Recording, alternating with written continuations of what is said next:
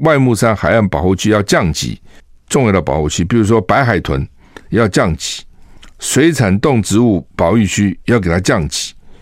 哦，原来是一级变成二级，所以环保团体就很生气。我觉得环保团体哦，真应该醒醒。以前环保团体基本上都是反国民党，哦，觉得国民党就要发展经济，不喜欢环境，所以环保团体反对。那民进党有比较好吗？至少你看国民党时代之前还是都一级保保育区啊，民进党现在给它降级变成二级，为什么想变二级呢？就将来要给它开发了嘛，想要开发了嘛。所以台湾这些政党哦，其实在经济政策其实并没有太大的差别。不要以为民进党就爱护环境，他根本也不是。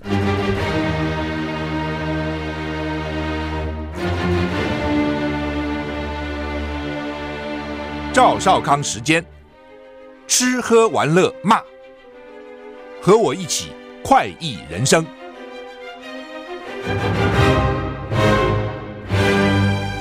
我是赵少康，欢迎你来到赵少康时间的现场。台北股市现在跌一百八十点了，哦。怎么开盘就跌这么重哈？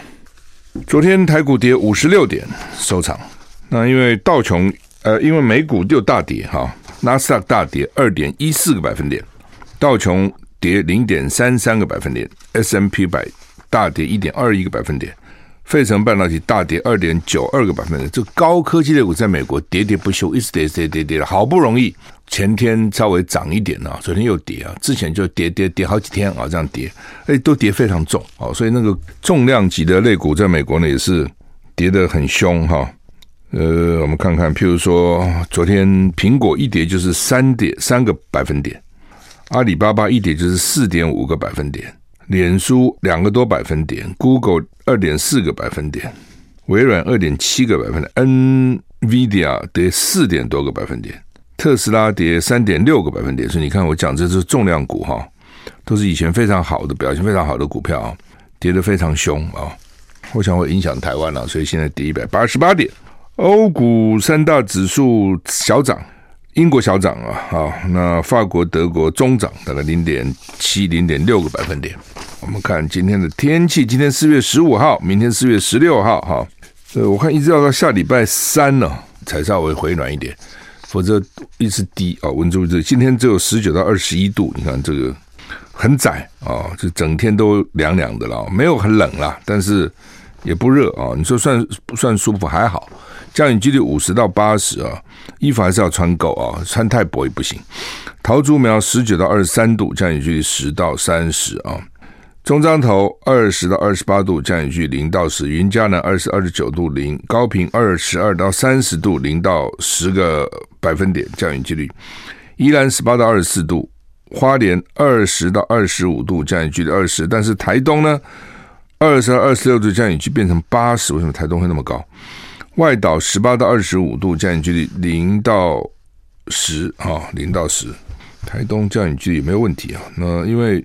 它是这个东北季风影响哈，东北季风影响应该是宜兰这个地方比较大哈，台东会台东降雨距离就有百分之八十，北北基是百分之五十到八十了哈。反正以北部来讲呢，这个高温下降蛮多的，南部还好，中彰头以南还是二八二九三十度，但是北部都只有二十一、二十二、二十三度，最多就是这样子了啊。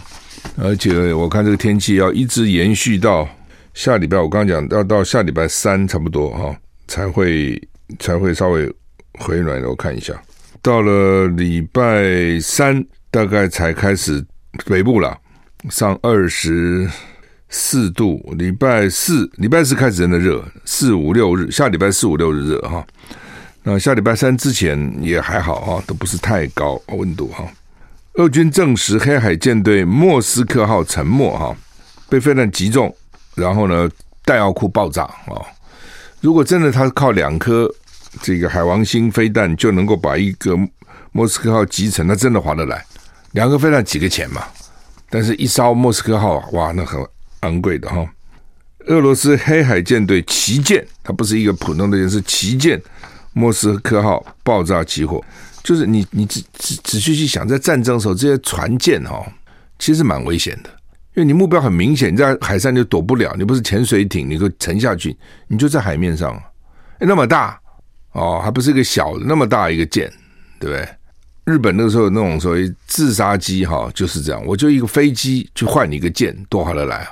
我就算我已经靠近你了嘛，就算被你打到，我也想办法控制哈，坠落的时候就坠到你舰上去。那当然了，一般也许打这这个机啊，打个飞弹啊，引起一些火灾啦，船上一定要救火嘛。但是呢，刚好有引爆了，才那个因为舰上有弹药库，弹药库被引爆，这是麻烦哈。那说他被拖往港口的途中已经沉没了，而且是俄罗斯国防部自己证实。那当然，这个船舰蛮老的，苏联时期的船舰哈。它因为大火严重受损，那气候又很恶劣，所以呢，拖回港口过程当中就沉没了哈。它配有十六枚飞弹，说它沉没了，对俄罗斯在黑海的战力有很大的影响啊。那乌克兰方面说呢，是因为乌克兰的两枚天王星反舰飞弹打到它，然后船船上的弹药库爆炸，天候不好，救援受阻。但是俄罗斯国防部说呢，它是因为不明原因起火，引爆船上弹药，舰上主要武器没有受损，船员都已经疏散。这舰上主要武器没受损，你船沉了，我我就在想说，那你这个武器能够撤走吗？好像很困难了。你这个船上你怎么弄走呢？所以这个船 也不安全，那看起来哈好。那么当船上有火力了，比如有十枚、十六枚飞弹啊等等。它的好处就是，比如我这我从我的境内打到你那边去很远嘛。如果船靠近你，我打到那边就近了。其实就这样哈。呃，近的话就是第一个比较快嘛，第二个可能比较准啊。说普丁生气哦，所以呢，基辅的爆炸空袭警报持续一个小时，乌克兰首都基辅发生爆炸。乌克兰议员说呢，可能跟俄罗斯总统普京不满莫斯科号沉没有关，所以就发动攻击行动。另外呢，乌克兰军方警告，俄军持续在乌东集结，为进攻做准备。根据 BBC 报道，就是英国广播公司 BBC 啊，乌克兰首都基辅早先传出爆炸声，有乌克兰议员在推特发文呢，说他听到接二连三的爆炸声，说呢，空袭警报持续一个小时。很可能是因为莫斯科科号沉没，普丁呢生气。有目击者说，爆炸发生在基辅的西南部。那但是呢，也有媒体说呢，南部城市赫尔松也发生爆炸。先前俄罗斯曾经威胁要袭击乌克兰基辅的指挥中心。乌克兰说呢，俄军持续在东部准备进攻，有更多的指挥控制跟航空兵加入集结部队。俄军武装部队也正向北部。方向重新集结，进一步再跟乌克兰接壤的地区那边集结哈。另外呢，卢甘斯克地区在东部了，尽管开放人道主义走廊，但是俄军还是全天炮击卢甘斯克地区的城市。顿内茨克官员说，俄军至少一天发动三次空袭，造成人员受伤。那那那他总要打啊，他不打他这边干嘛呢？哈，战争不就是这样吗？战争的可怕也就是这样子啊。拜登考虑自己去访基辅。见泽伦斯基，乌克兰议会呢说俄军犯了种族灭绝罪啊。英国广播公司 BBC 报道呢，美国总统拜登表示可能前往基辅会见乌克兰总统泽伦斯基。另外一方面呢，乌克兰议会通过决议，宣布俄军在乌克兰的行为是种族灭绝，因为种族灭绝是很严重的。前两天这个拜登说普丁种族灭绝，那结果他们这个国务院发言人还出来啊替他缓颊啊。然后呢，法国总统马克宏说：“哎，这个不能乱讲啊，这是有定义的哈，等等等等了哈。那反正现在都尽量给对方安罪名嘛哈。呃，BBC 报道呢，美国总统拜登对记者说，他正在考虑从华府派遣一名高级官员到基辅会见泽伦斯基，而且这个官员很可能就是我自己。那拜登说呢，会赶快做出决定，自己已经准备好可以出国了。不过呢。”接着，一个官员对福斯新闻表示，目前没有计划让总统前往基辅。自俄罗斯入侵乌克兰以来呢，美国总统拜登跟副总统贺锦丽呢曾经造访乌克兰的邻国波兰。也有美国媒体说呢，美国国务卿布林肯、国防部长奥斯汀更有可能拜访泽伦斯基。哈，CNN 说，乌克兰议会通过决议，俄罗斯呢是种族灭绝。哈，那现在不但是侵略罪、战争罪，还有种族灭绝罪。哈。因为他们说，俄军大规模的暴行、蓄意杀害平民都是种族灭绝。我们听起来种族灭绝，一定要真的是想想把你这个种、这个族，通通给你灭掉哈。到底它是不是种族灭绝，就看你怎么定义吧，哈。对俄罗斯来讲，现在大概也不在乎你怎么讲的了，哈，要打赢嘛，你打不赢，一切都是假的。你说你再人道打个仗，然后你没赢，那那下场还是很惨的，没赢还蛮惨的，所以一定要赢，哈。这就是普丁的他所谓的战争哲战争逻辑了，哈。拜登很有意思啊、哦，拜登他说他也要去，我派一个高级官员去，这高级官员是谁呢？很可能是我自己。你自己去要怎么派你这个高级官员？不讲些什么鬼？你要去就去嘛，就像英国首相就去了，对不对？你拜登去，泽连斯不会反对啊，不会像德国总理肖兹，泽连斯说不要来，所以肖兹很生气，很受伤。拜登去一定可以去了，只是该不该去，要不要去啊？去的风险大不大？等等哈。那他那就去会不会讲错话？他自己要好好考虑。我们休息一下。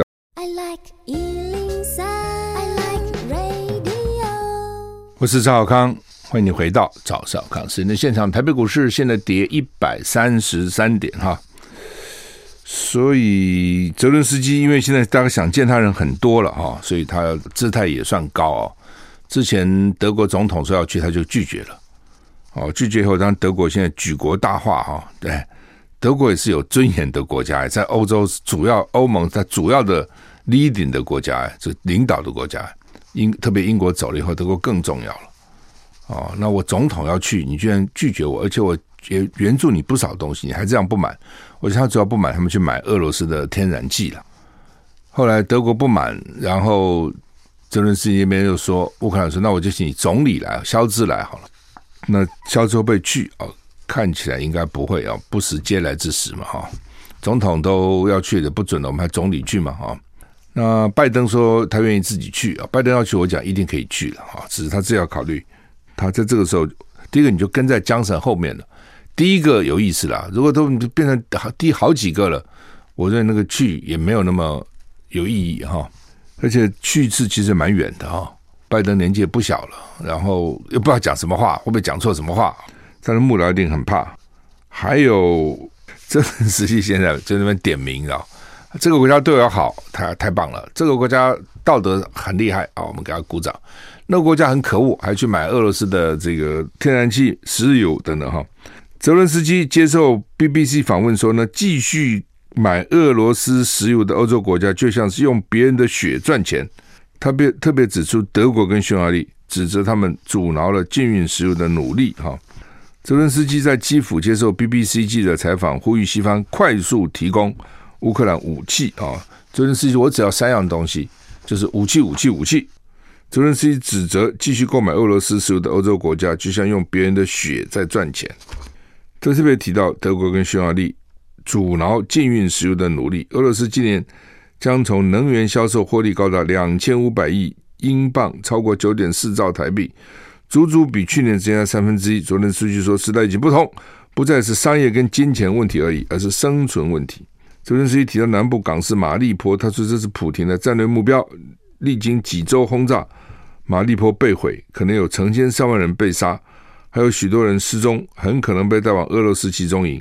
泽连斯基说，在造访了平民遭到屠杀的布查镇之后，对于俄军只有仇恨。在看到布查镇的情况，他对于俄军只有仇恨啊，就是泽连斯基的啊。在看到布查镇的情况后，泽连斯基认为跟俄罗斯和平谈判的可能性缩小。问题不在乌克兰，而在俄罗斯不会有更多机会跟乌克兰交谈。泽连斯基也说，俄罗斯从普丁到俄军都是战犯哈，就是讲话越来越难听啊，越来越难听。所以和平谈判呢，只要武器最早露出一点曙光了哈，露出曙光原因是大家都觉得说双方都想要下台，这东西就是这样，一方不想都都很难啊，基本上双方都想。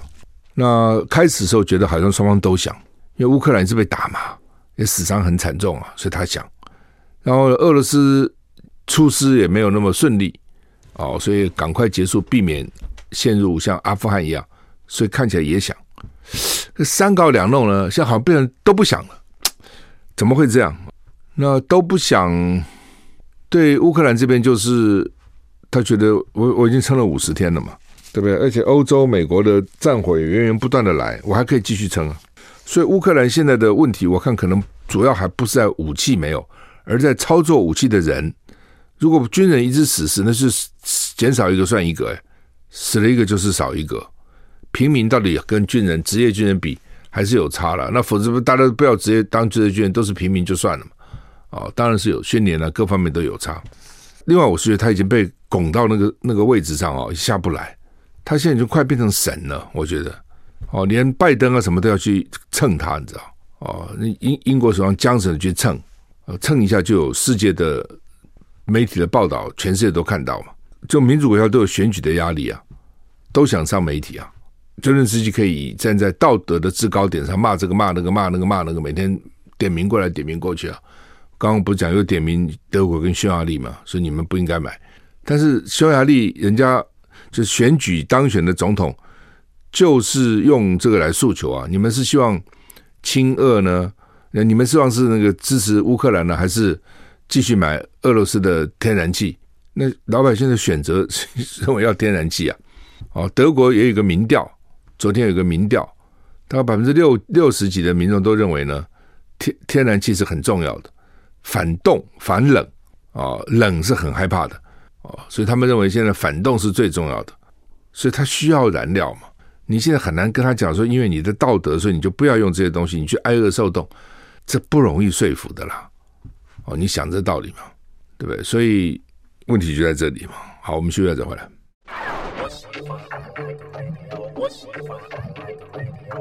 我是赵小康，欢迎回到赵少康时间的现场。泽伦斯基说，是俄罗斯今年从能源销售就可以获利两千五百亿英镑，哈，是九点四兆新台币，哈，钱是很多的，哈。泽伦斯基提到南部他的马利坡嘛，啊，马利坡前昨天不是传出一千多个海军陆战队集体投降吗？他说。马里波是普丁的战略目标。经过几个星期的轰炸，马里波被毁，可能有成千上万的人被杀，还有许多人失踪，可能被带到俄罗斯集中营。泽伦斯基说呢，在造访的平民遭到屠杀城城镇，他对俄军只有仇恨，所以他的现在心里面充满了恨哦。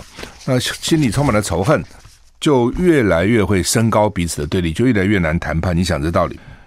俄罗斯会不会有违约风暴？哈？国际一直对俄罗斯金融制裁嘛，哈，所以呢，市场忧虑俄罗斯政府公债违约风险升温。俄罗斯政府也发行公债啊，通常政府公债是最最可靠的，利息也不高。那寿险工会统计到十三号为止呢，台湾有六家寿险公司持有俄罗斯应在四月支付利息的中政府公债，但通没有一家收到利息了。就是你买政府公债，政府要要给付利息嘛，到现在没付。会不会变成信用减损了哈？寿险业呢，已经依照财报准则呢提列减损。呃，所以到底今年二月底为止，寿险业持有俄罗斯普险部位是新台币一千一百四十九亿啊，包括国泰人寿、富邦人寿、台湾人寿、新光人寿、中国人寿、南山人寿、全国人寿、三商、美邦八家持有俄罗斯债券哈。因为这些这些寿寿险公司哈，它。他收了钱，那我们的寿险有时候还不只是出事要出险，他有的有些险还有什么给你收入的有没有啊？还有付你钱的了，那他哪里来钱付你啊？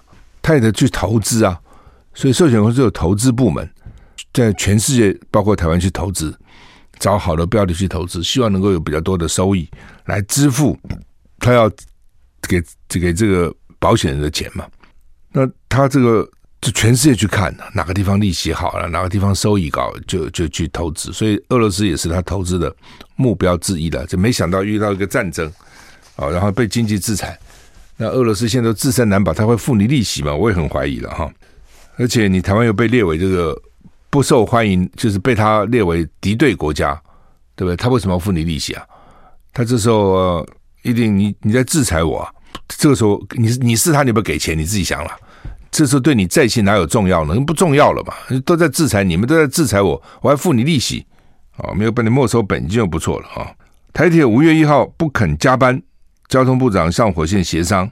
台铁人员为了抗议政府硬推台铁公司化，决定发动五一劳动节不加班，透过合法休假达到罢工目的。所以到了昨天为止呢，超过一万两千人联署参加，其中以司机员参加高到九十五趴。如果当天真的集体休假，五月一号恐怕将有超过九成的班次停摆。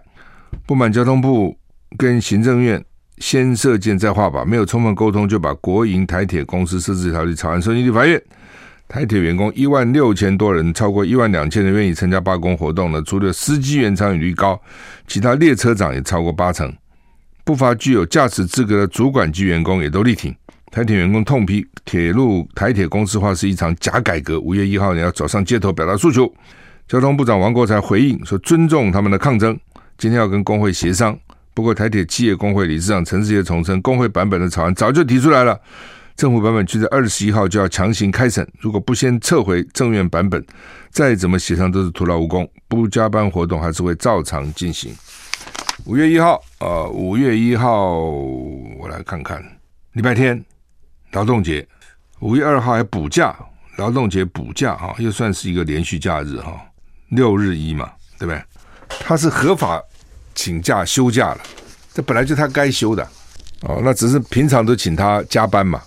就是哎呀，你供体时间嘛，对不对？那休放假的时候是旅客最拥挤的时候，那你休假还搞什么鬼呢？来上班吧，来上班。其实这个事情闹了不止一次，每次到了关键时候，台铁就说我要请假，要休假了。他这最厉害，他这不是罢工啊，他没有罢工，因为你我们的法律可能规定一些公用事业不能随便罢工，他没罢工，他也是劳工啊，台铁员工是劳工，他也可以周休二日啊，他也可以。每年有一定的休假日啊、病假日啊、事假日，他一定有。那他要休假为什么不行呢？嘿嘿，这边好像他也可以休啊。哦，那以前都是用情商嘛，哎，算算，不要闹了。你要是诉求什么，好好好好，我们接受一部分就是了。那现在因为到了他们生死存亡的关头了，他们认为这个公司化，哎，这东西就难嘛。我就告诉你就难在这里，就是说你公司化以后，他们认为他们权益会受损了。政府这边就说不会哦，书证上甚至还说你可能会发到四十个月的红利哦，那什么乱扯一通？有几个公司能发到四十个月红利呢？就乱讲嘛，乱讲话哈。四十个月，四个月不见得发得到，还是四十个月，要看你的绩效了。那么你讲说啊，绩效很好，赚一大堆钱，我多发你红利，当然是可能。问题是，可能绩效那么好吗？它到底还是个公用事业嘛？那原劳工当然怕，因为这国营事业有保障啊，你也不能 fire 我啊。呃，每年有多少红利，虽然不多，但是呃也一定啊。等等，我在公家机关当然是长期饭票，舒服多了嘛。我改成民营就没有那么舒服啦，对，民营公司哪那么舒服啊？所以员工当然他先天上就反抗嘛。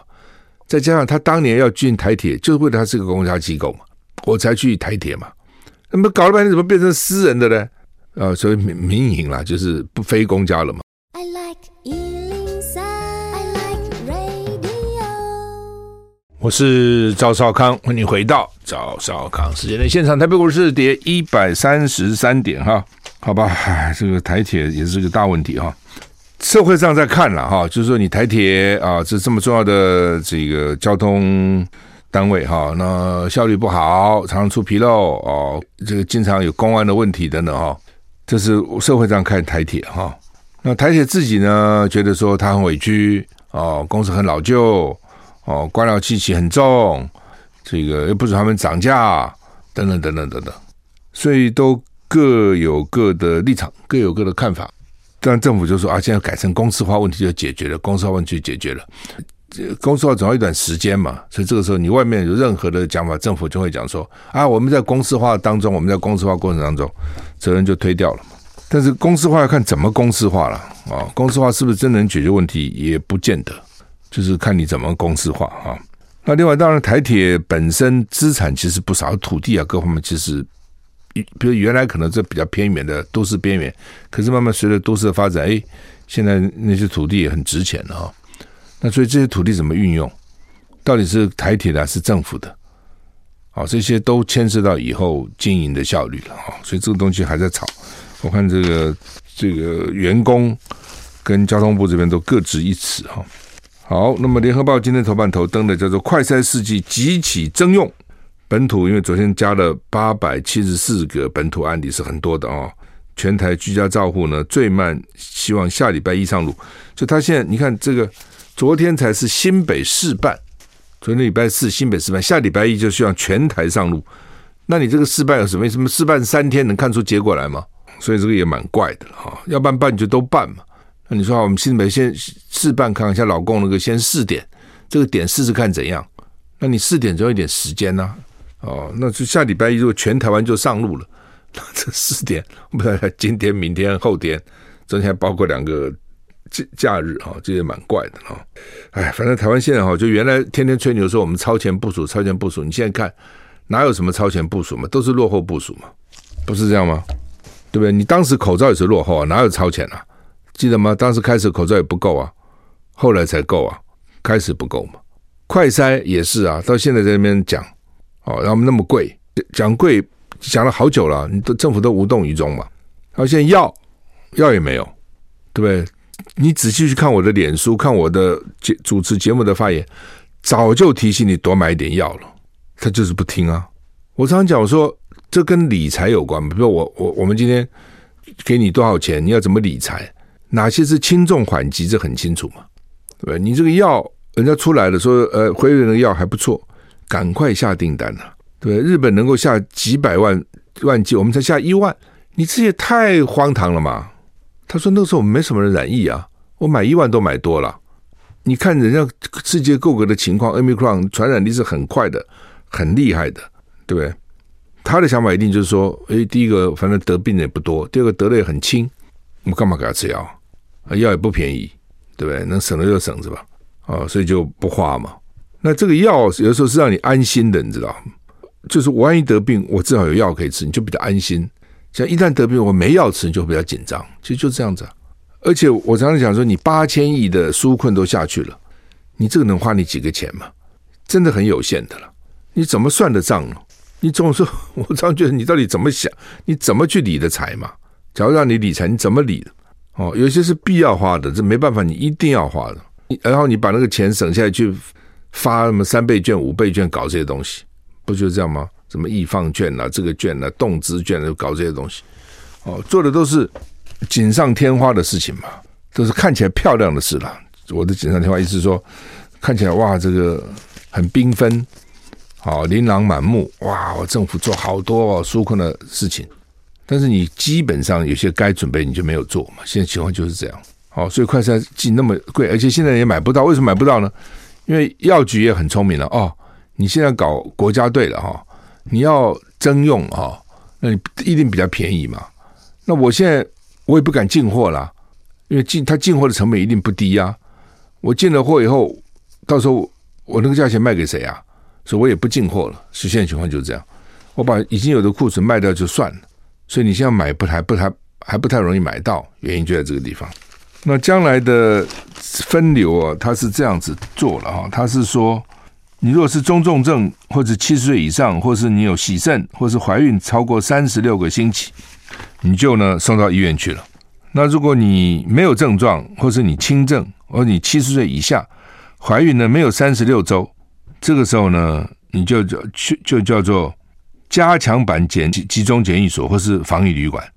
那如果是你没症状，或是轻症，没有满六十五岁，没有怀孕，没有喜肾，如果你可以一人一室，而且跟你一起住的是四个人以下，你就在住居家照护。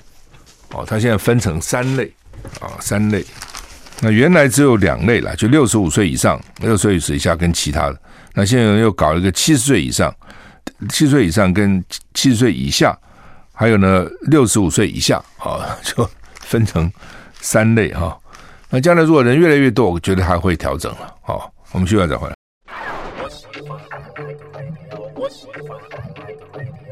我是赵康，欢迎你回到赵少康时间的现场。中国时报头版头说，花莲的高中以下学校经线上教学，现在看起来各地都有不同的这个决策了哈。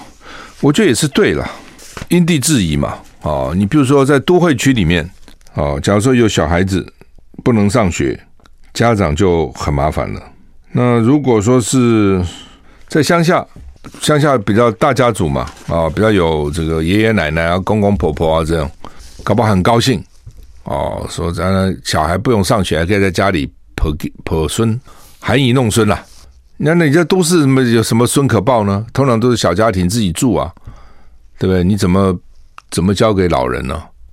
而且有些老人还觉得说我已经够了，我一辈子生儿育女，好不容易到了老了要轻松点，我体力也不行了，我哪有神精神去照顾那个小的？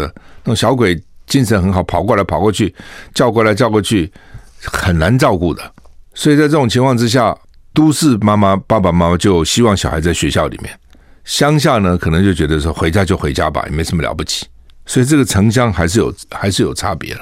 像我们电台就经常最近常发生啊，学校生发生事情的小孩就得在家，好，然后父母就得留家，这边就要请假，公司就要请假，我们也很不堪其扰，因为现在用人用的很精简了，好，一个萝卜一个洞啊，没有说什么什么你可以随便一个人就移走了等等，所以很困扰的。那我在想说，那现在才才现在才刚开始，以后台湾如果搞到几百万人确诊的时候怎么办？当然，他不会一次几百万人了，哦，但你现在一天才，比方昨天八百七十四，这两天就会上一千了，很快就上一千了，对不对？陈松本来说月底之前，今天几号啊？今天十五号，怎么会到月底之前呢？我认为二十号之前就会上千了，哦，上千以后呢，可能就很快往上走啊。现在政策是尽量让它慢了，就是尽量慢了，阻挡慢了，所以把你关起来，就像你不要传染别人慢。但是呢，最终。染病的比例还是很高，不要说别的，全台湾二十趴的人染好不好？就是四百多万呢，二十趴就是四百六十万呢，三十趴就是差不多七百多万呢，那是什么一个状况？那是你前后左右随时，现在已经有这种情况了，对不对？各个机构啊什么随时就有人了。听说南部有些警察局都已经没办法上班了，警察都染了，呃，要不然就被隔离。他就算没染，因为你是亲密。不要讲亲密了，密切接触者你就得隔离，好像还得隔，好，说一隔就隔很多，一个人就跟，因为一个人可能就隔很多人嘛，对不对？要不然就是至少要什么自主健康监测，反正他像名词名词一堆。因为昨天侯友谊跟陈世荣就开那个居家的那个什么试办的那个记者会，下午就传出来两个记者就染疫了，那这两个记者这两几个官。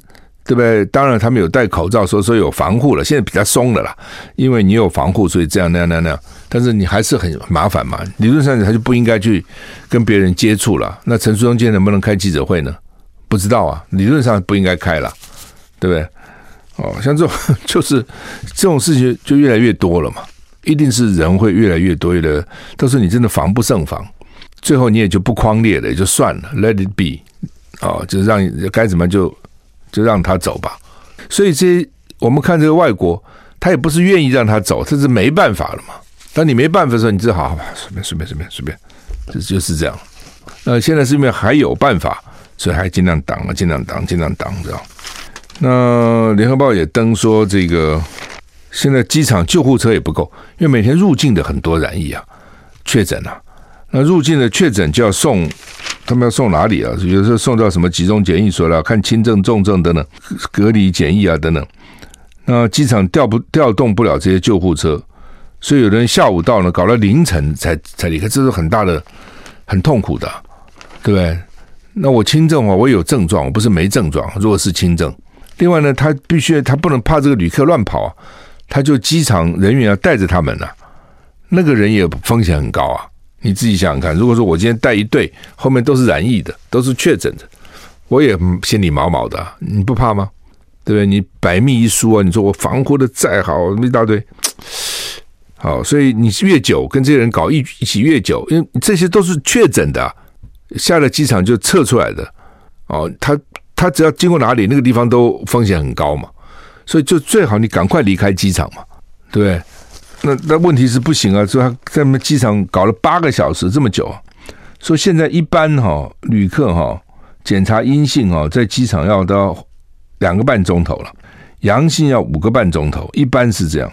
但是你等不到车就麻烦了，你根本没车走啊！哦，这就是你的补给调度的问题了。如果将来如果越来越多，你更麻烦。你你光这个接送，他就不能做大大众捷运的，不能做这些东西吧？他非要是私人的嘛，或是所谓私人就是个人的，不能跟人家接触的。那你有没有准备好了没有？看起来也没有啊。